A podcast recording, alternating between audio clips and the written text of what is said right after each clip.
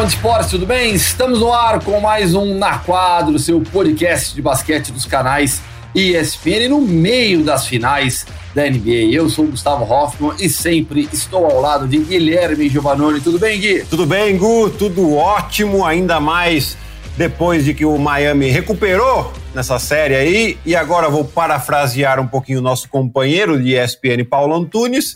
Temos um Joko, temos uma é, série né? Olha... Depois da, da, grande performance do Jimmy Butler, que a gente vai falar bastante nesse podcast, Gu. Gui, acho que com exceção dos torcedores dos Lakers, e não são poucos, todo mundo que gosta de basquete torceu pelo Miami Heat ontem. E aí não tem nada contra os Lakers, nada Exato. contra o LeBron. Pelo contrário, é a vontade de ver essa série se estendendo. Nós imaginávamos uma série equilibrada. Eu apostei 4 a 3 Lakers, você apostou 4 a 3 Heat. Quando a gente pega as análises dos, principais é, comentaristas de basquete dos Estados Unidos, a maioria também apostava em uma série equilibrada. A forma como o Los Angeles Lakers abriu 2 a 0 com as lesões no jogo 1 do Dragic e do Adebayo, ficou aquela impressão de hum, já era, hein? Pelo jeito vai ter varrida. Mas Jimmy Butler teve, provavelmente, Gui, o melhor jogo da vida dele. Sem dúvida. Foi espetacular o que fez o Jimmy Butler no jogo 3 e salvou a série. Essa é a verdade. Se o Miami, se o Lakers é, abre 3 a 0 acabou, esquece, não ia perder mais e o risco para o Miami de uma varrida seria enorme. Agora, 2 a 1 a gente vai debater bastante nos próximos minutos o que vai acontecer no jogo 4, o que vai acontecer com essa série das finais da NBA. Para começarmos, Gui, Jimmy Butler. É, como o próprio Eric Spolstra falou depois do jogo, né, perguntado sobre a partida dele, Jimmy Butler.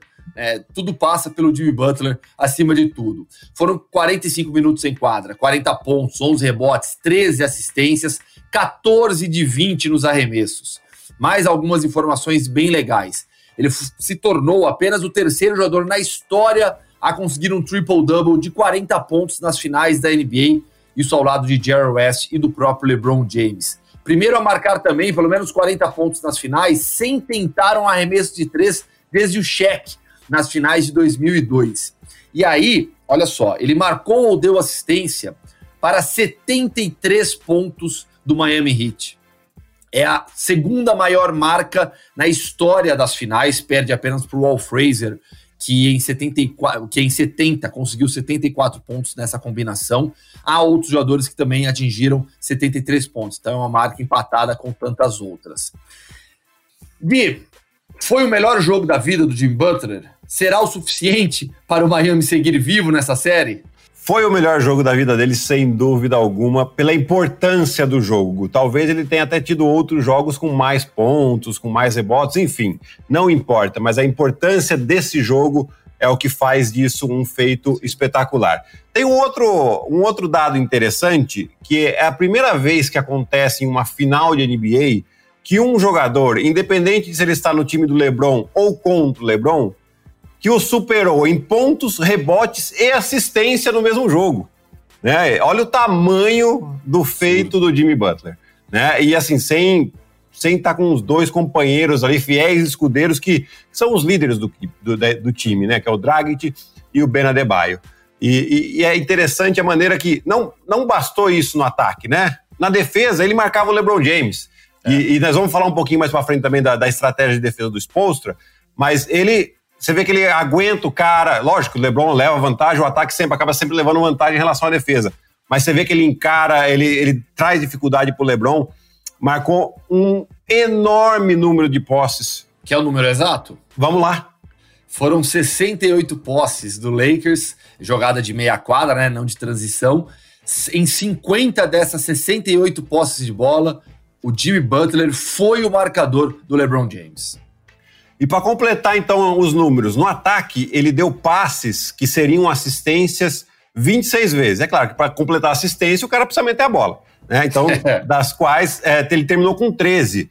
Porém, desses 26 arremessos, ele deixou os companheiros completamente livre em 10 deles.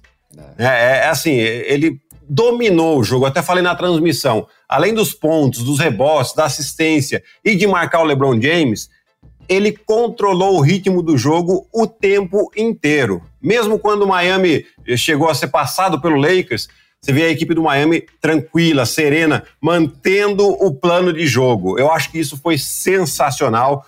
É, é, lógico que a gente fica feliz pela vitória do Miami, não que estamos torcendo por, pelo Miami, como você bem falou, Gu, a gente quer uma série longa, merece uma série longa, claro. depois de, toda, de tudo que essa temporada tem sido, e o Jimmy Butler nos brindou com pelo menos mais um jogo. Quem sabe uma série mais equilibrada.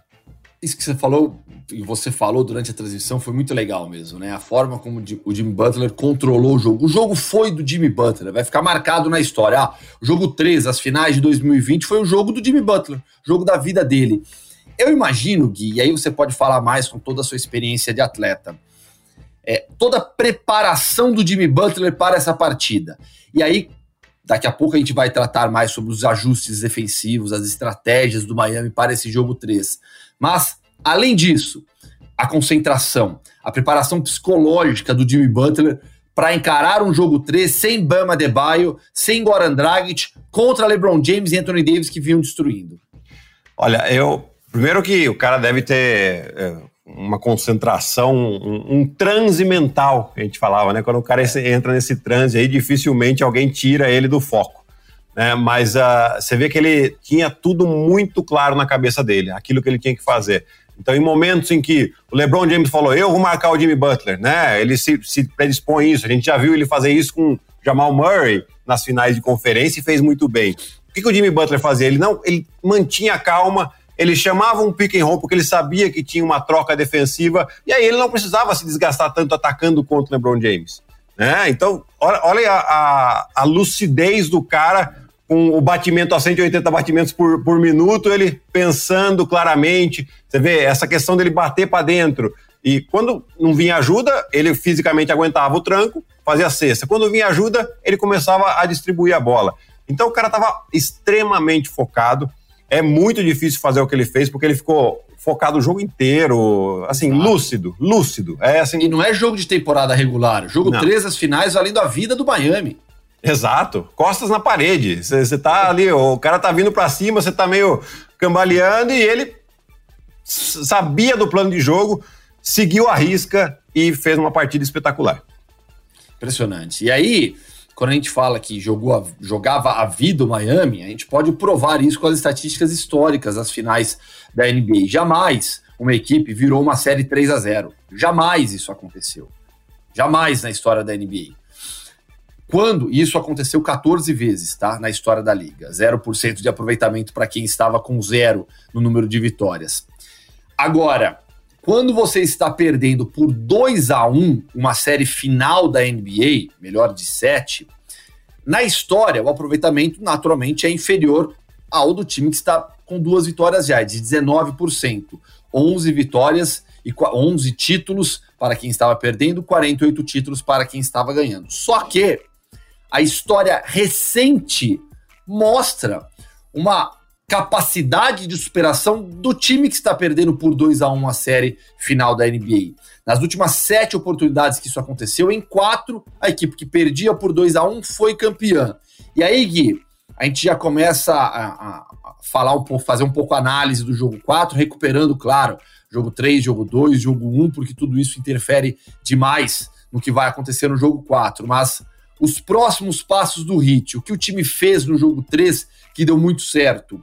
Ainda há expectativa para os retornos do Dragic e do Adebayo. O Miami vai tratando essa questão com muito cuidado e com muitos segredos também. Né? A verdade é, não tem muita informação sobre o eventual retorno do Dragic e ou do Adebayo para o jogo 4 ou para o jogo 5. Próximos passos, Gui, do Hit para tentar ser campeão, para tentar fortalecer essa estatística recente? Bom, Gu, vamos lembrar só uma coisa rapidinho. No, na primeira final do Miami Heat contra. Foi lá em 2006. Eu tô esquecendo o adversário agora. Acho que foi o Dallas. Foi o Dallas, exatamente. Sim, sim, sim. Eles também começaram perdendo por 2 a 0 Derek Nowitzki, né? Derek Nowitzki também começaram perdendo por 2 a 0 e fizeram uma virada incrível por 4 a 2 né? É só um fato interessante, gente, pelo amor de Deus. Uh, o, o, em relação às lesões, é claro que o Hit não vai dar nada de informação para que o Lakers possam se aproveitar disso. Então, você vai jogar com um fator surpresa. Você não sabe se eu vou jogar meus dois, dois dos meus principais jogadores ou não. Talvez eles não possam mais jogar, mas ninguém vai saber, né? Então, eles vão usar isso a favor deles e é justo que seja assim. Agora vamos lá as mudanças interessantes, né? Antes, uh, uh, no jogo 2, o Lakers dominou o rebote. No jogo 2, uh, o Miami marcou por muito tempo defesa por zona e que funcionou até bem. Eles tiveram um aproveitamento abaixo do que contra a defesa individual, o Lakers. Porém, qual que é um dos grandes pontos fracos da defesa por zona? O rebote. Né? Então o Lakers dominou o rebote no jogo 2, ganhou por 10, 10 rebotes a mais no jogo 2, por 20 rebotes a mais no jogo 1. Um. Mas mais do que isso, no jogo 2 o Lakers teve 26 arremessos a mais que o Miami Heat no jogo. Né? Tanto é que o, o, o, Miami teve ótimos aproveitamentos de 90% de lance livre, 50% de arremesso de quadro e 40% de arremesso de três pontos, e foi o único time na história que numa final conseguiu isso e que perdeu. Né? Então isso mostra a diferença, né? O, a importância do volume de jogo. No jogo de ontem, eu até falei nas chaves, quais são uh, os principais pontos? Questão do rebote, o balanço defensivo, porque a equipe do Lakers corre muito bem a quadra, e tirar volume de Anthony Davis e LeBron James. Mais um número interessante, no jogo 2, Anthony Davis e LeBron James arremessaram acima dos 60% de aproveitamento, porém arremessaram 45 bolas. No jogo de ontem, também arremessaram acima dos 60%. Porém, eles arremessaram apenas 25 bolas. Então aí começa, a gente começa a ver a estratégia do Miami. Eles praticamente não defenderam zona. Menor, né? Eles praticamente não defenderam zona. Né? Foi uma única posse no início do segundo tempo e uma 3-2 ainda, que a gente não tinha visto, eles estavam fazendo muito mais 2-3. Né? E por quê? Porque daí agora eles conseguiram sim proteger o rebote, e aí toda vez que a bola ia no, no, no Anthony Davis, no poste baixo, eles faziam uma situação de dobra, esperando o Anthony Davis sempre colocar a bola no chão, porque é mais difícil ele encontrar o companheiro livre. Com o LeBron James, não tinha mais troca no pick and roll. O que aconteceu no, no, nos dois primeiros jogos? Eles trocavam, então o LeBron James sempre escolhia o, jogador que estava sendo defendido pelo Tyler Hero ou pelo Duncan Robinson para ir bloquear, e aí sim, ele tinha uma vantagem muito grande física e atacava esses jogadores. Nesse jogo não teve mais, eles faziam uma ajuda e voltava o Jimmy Butler com o LeBron James. Com isso, conseguiu baixar bastante o volume de jogo. Então foi uma estratégia muito interessante. E no ataque, só para completar, já estou me alongando demais aqui, mas no de ataque. De maneira alguma. É, como eles não têm o Dragic e o Adebayo, eles jogam muito poucas situações de pick and roll para ser agressivo é. para cesta. Eles só jogam para fazer como, como isca mesmo, né? A gente fala.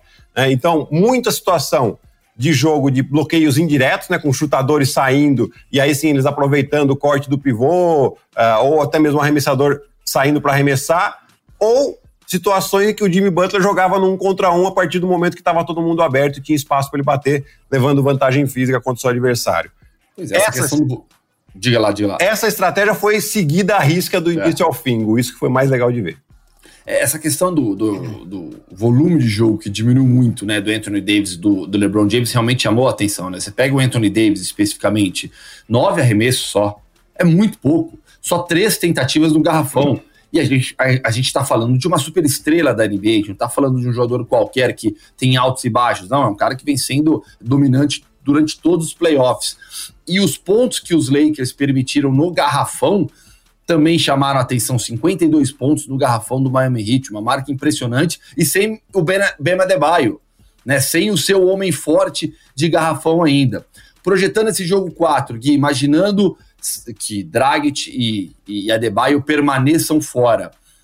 É, a gente está falando muito no Miami Heat, a gente está focando muito nos ajustes que o Miami fez, só que do outro lado agora, o Frank Vogel leu também, com certeza já assistiu esse jogo de novo, já está analisando, já def, definindo com a sua equipe as melhores estratégias para encarar o Miami Heat, para para anular o Jim Butler, para impedir que o Jim Butler faça outro jogo espetacular. E o Butler não vai fazer mais quatro jogos de 40 pontos, pode até fazer, né? mas acho improvável, acho improvável. Então, do lado do Lakers, do lado do Los Angeles Lakers, para fazer 3 a 1 nessa série e deixar o título muito bem encaminhado, quais são os ajustes?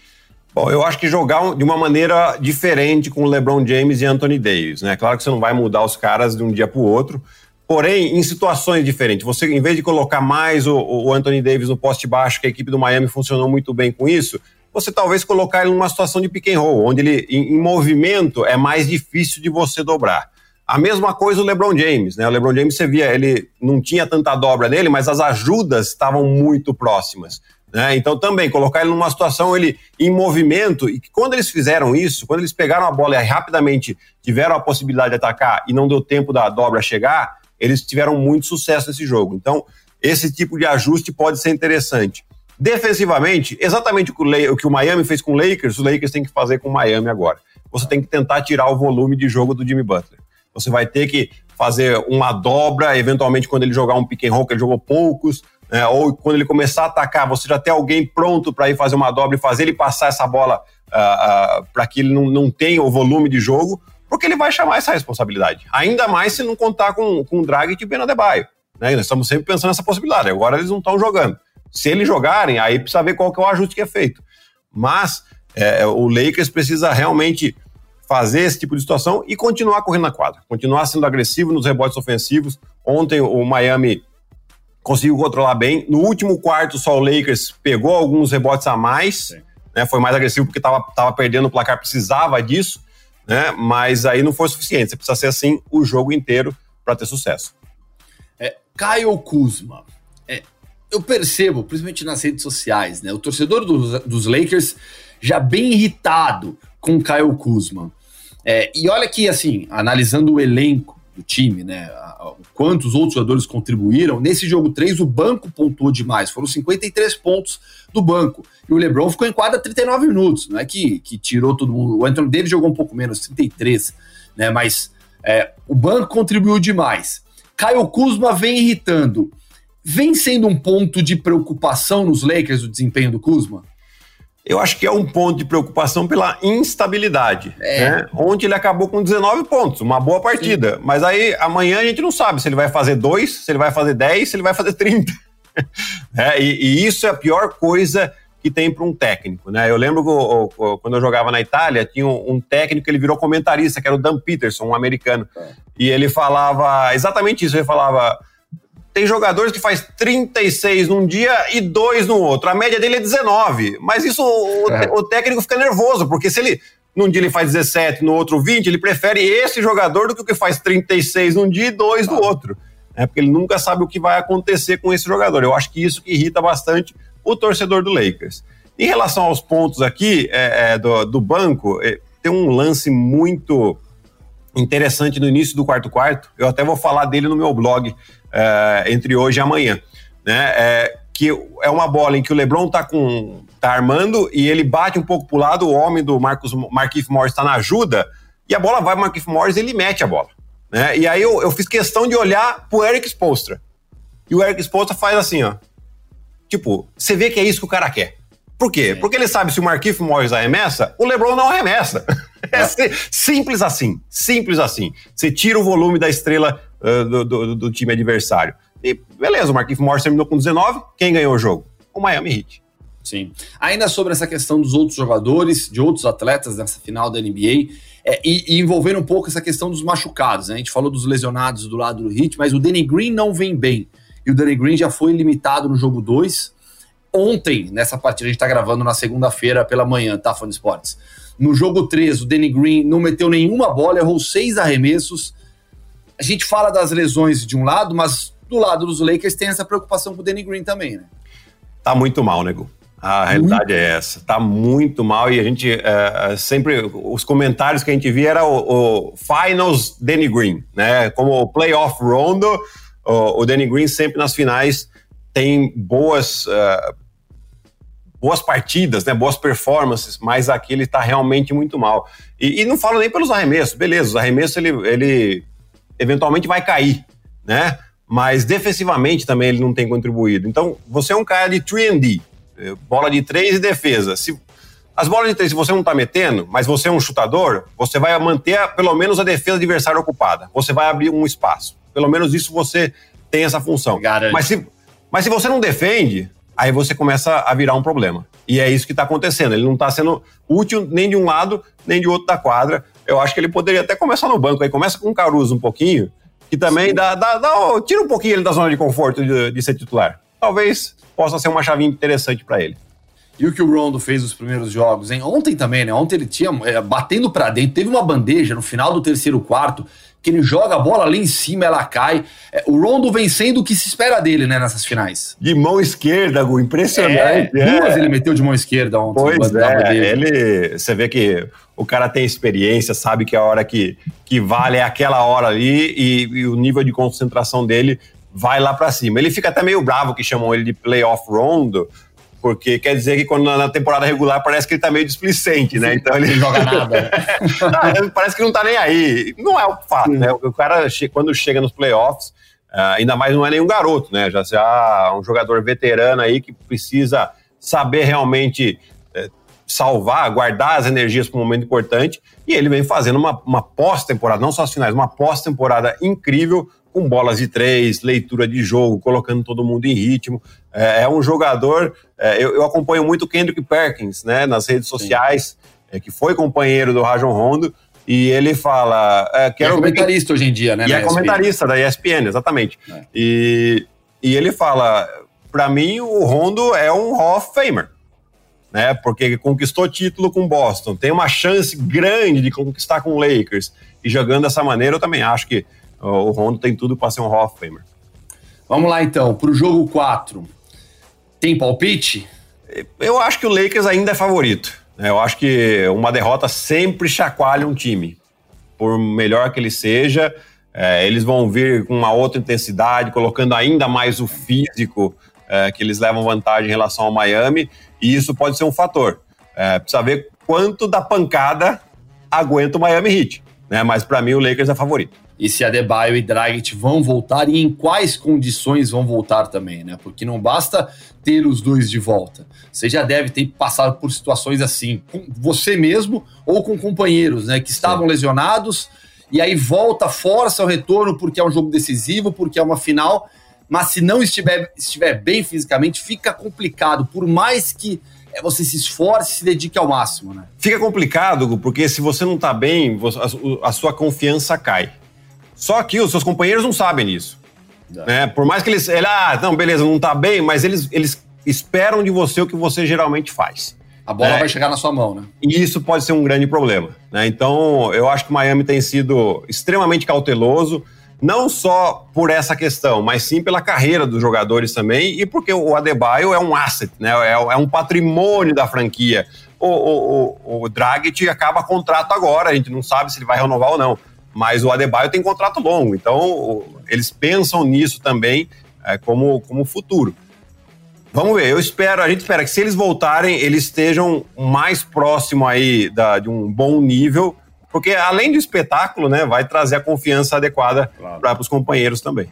É, o Adebayo até antes do jogo 3, ali na quadra, ele bateu bola, arremessou um pouquinho, né? Talvez ele seja até mais próximo do retorno. Vamos ver. Tomara, tomara, porque a gente espera sim uma série equilibrada. Gui, vamos sair das finais da NBA, mas vamos para outras finais pelo mundo e pelos Estados Unidos também. Vamos primeiro para a Europa. Tá. Porque tivemos a Basketball Champions League com Burgos campeão, Burgos de Vitor Benite. O Terence McFadden, jogador norte-americano que defende a seleção da Georgia, foi eleito MVP. É, o Benite terminou a competição com médias de 14,5 pontos, 2,2 rebotes e 2,3 assistências. Na decisão, marcou 11 pontos. E na semifinal, contra o Dijon, ele foi o cestinha do time nesse Final Eight, com 25 pontos contra o Dijon na semifinal. Conquista do Burgos, excelentes atuações do Benite. Primeiro, para quem não está tão ligado na estrutura do basquete europeu, o que é a Basketball Champions League? É o campeonato europeu organizado pela FIBA, né? A gente tem a, a Euroliga, que é uma, uma liga de clubes, e, e, são os principais, as principais equipes. Depois você tem a, a categoria logo abaixo da Euroliga, eu não estou lembrando o nome agora, mas eh, antes se chamava ULEB, ULEB Cup, né? Uh, eu, a gente, depois a gente coloca nos comentários lá para quem está nos acompanhando pelo YouTube. Aqui. Esqueci o nome. Isso. Também. E depois aí tem essa liga que é organizada pela FIBA. Tá? Pra, só uma curiosidade, essa, essa, esse campeonato que o Benite acabou de ser campeão, eu também fui campeão lá em 2009, só que ele se chamava FIBA Euro Challenge. Era outro tá. nome, é, mas era o mesmo campeonato em nível de importância. E a gente foi, eu fui campeão com a Virtus, é, onde a gente jogou o Final Four em casa também, né? E depois joguei mais dois Final Fours uh, de FIBA Cup, um com a equipe de, da, de Kiev da Ucrânia, onde o Marcelinho Huertas foi campeão com o Juventude Badalona. Ganhou da gente na final, queria dar uns croques nele lá. Mas tá bom. É, e o Gu, acho que travou. Caiu a minha conexão para quem está assistindo o programa no YouTube, Gui. Mas olha só, no podcast que o Fã de Esportes ouve no espn.com.br barra, barra NBA ou diretamente no Spotify, eu não caí, viu? Pois é. Você tá me ouvindo, não eu tá? Eu tô te ouvindo. Eu tá tô te ouvindo. Eu caí na gravação pro YouTube. Isso aí Ué. são forças maquiavélicas da internet me derrubando do YouTube. Estranho, tá? gente. Mas no, no, no, no, nosso podcast eu continuo online.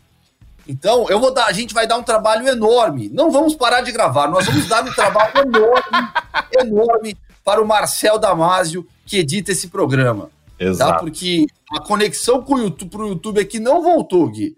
Então eu acho que você vai ter que mandar um outro convite pelo glorioso Zoom. Ó, oh, não, tá, tá voltando. Tá voltando, tá voltou! voltou. Aê! Voltou. Quando Esportes, você que está acompanhando o programa pelo YouTube, ó, agora, agora eu acho que voltou de vez, que apareceu o recording aqui para mim. Você que está assistindo o programa pelo YouTube, tá? Perdeu uma parte aí, mas eu não falei nada, fiquei quietinho aqui e o Gui ficou mais comentando: ó, oh, peraí, cadê o Gustavo? Subiu, caiu. Você pode ouvir o programa pelo espn.com.br/barra NBA também, diretamente lá, ou no Spotify. Tá? São três formas de acompanhar o Na Quadra. E no final das contas, vou dar um baita trabalho aqui pro editor de áudio, pro Gabriel Veronese, que coordena tudo isso aqui, para cobrir imagem, colocar aquelas.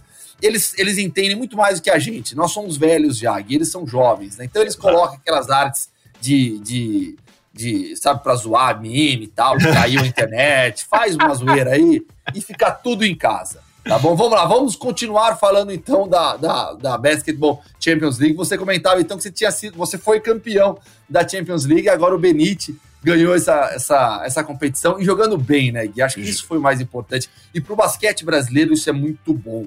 Ter jogadores protagonistas nas melhores ligas. Na NBA não temos mais. Né? Já tivemos né? Varejão, Thiago Splitter, é, o Leandrinho, jogadores com destaque, o Nenê, lógico, jogadores com destaque na NBA. Hoje não é a nossa realidade na Liga Norte-Americana. Mas na Europa, eu acho que o Benítez é quem mais chama atenção, né? Ah, sim, sem dúvida. Tá jogando muito bem. Né? É 30 capitão... anos também, né? Bem, bem experiente já. O Benítez tá ficando velho também, quem queria? É, né? capitão do time, então teve lá a honra de levantar o troféu também, né? sim. né? Sempre isso é uma coisa que vai ficar na, na memória dele. Até mandei uma mensagem para ele aqui parabenizando. Ele estava feliz da vida, falando que tá, tá, já estava voltando para a Espanha, né? Mas que tinham comemorado até a hora do voo, né? Então já viu, né? e merecido. Até uma mensagem é. que eu mandei para ele, eu falei: aproveita, porque títulos desse lado do mundo não é, não é muitos que a gente conquista, não. Não é sempre. Né? Então aproveita que é realmente um momento especial. Uh, o Benite está para mim, no auge da carreira dele, né? E só melhorando. É um, é um jogador que mentalmente é muito forte, trabalhador demais, né? E tem tudo para continuar voando e arrebentando lá na Europa, Gu. Agora, o campeão da, da Europa, que é o time do Burgos, vai jogar um torneio, a gente ainda não tem datas, tá? Mas que vai, inclusive, vai ter o, campeão da Champions League das Américas, que um dos finalistas é o Flamengo e vai ser decidido contra um de dois times argentinos, o San Lourenço e o Quinça, que ainda devem jogar a semifinal. Benite, que é cria do Regatas, lá de Campinas. Joguei muito contra o Regatas, eu sou bem mais, bem mais velho que o Benite, né? Mas joguei muito lá no Regatas, enfrentei muito Regatas no tênis, onde eu joguei, e também na Ípica, sempre lá em Campinas. Benite é, é cria do Regatas, a gente tem, tem, tem alguns amigos em comum lá em Campinas também, no, nesse meio do basquete campineiro. Gui, vamos para a WNBA agora, porque também estamos nas finais entre as mulheres.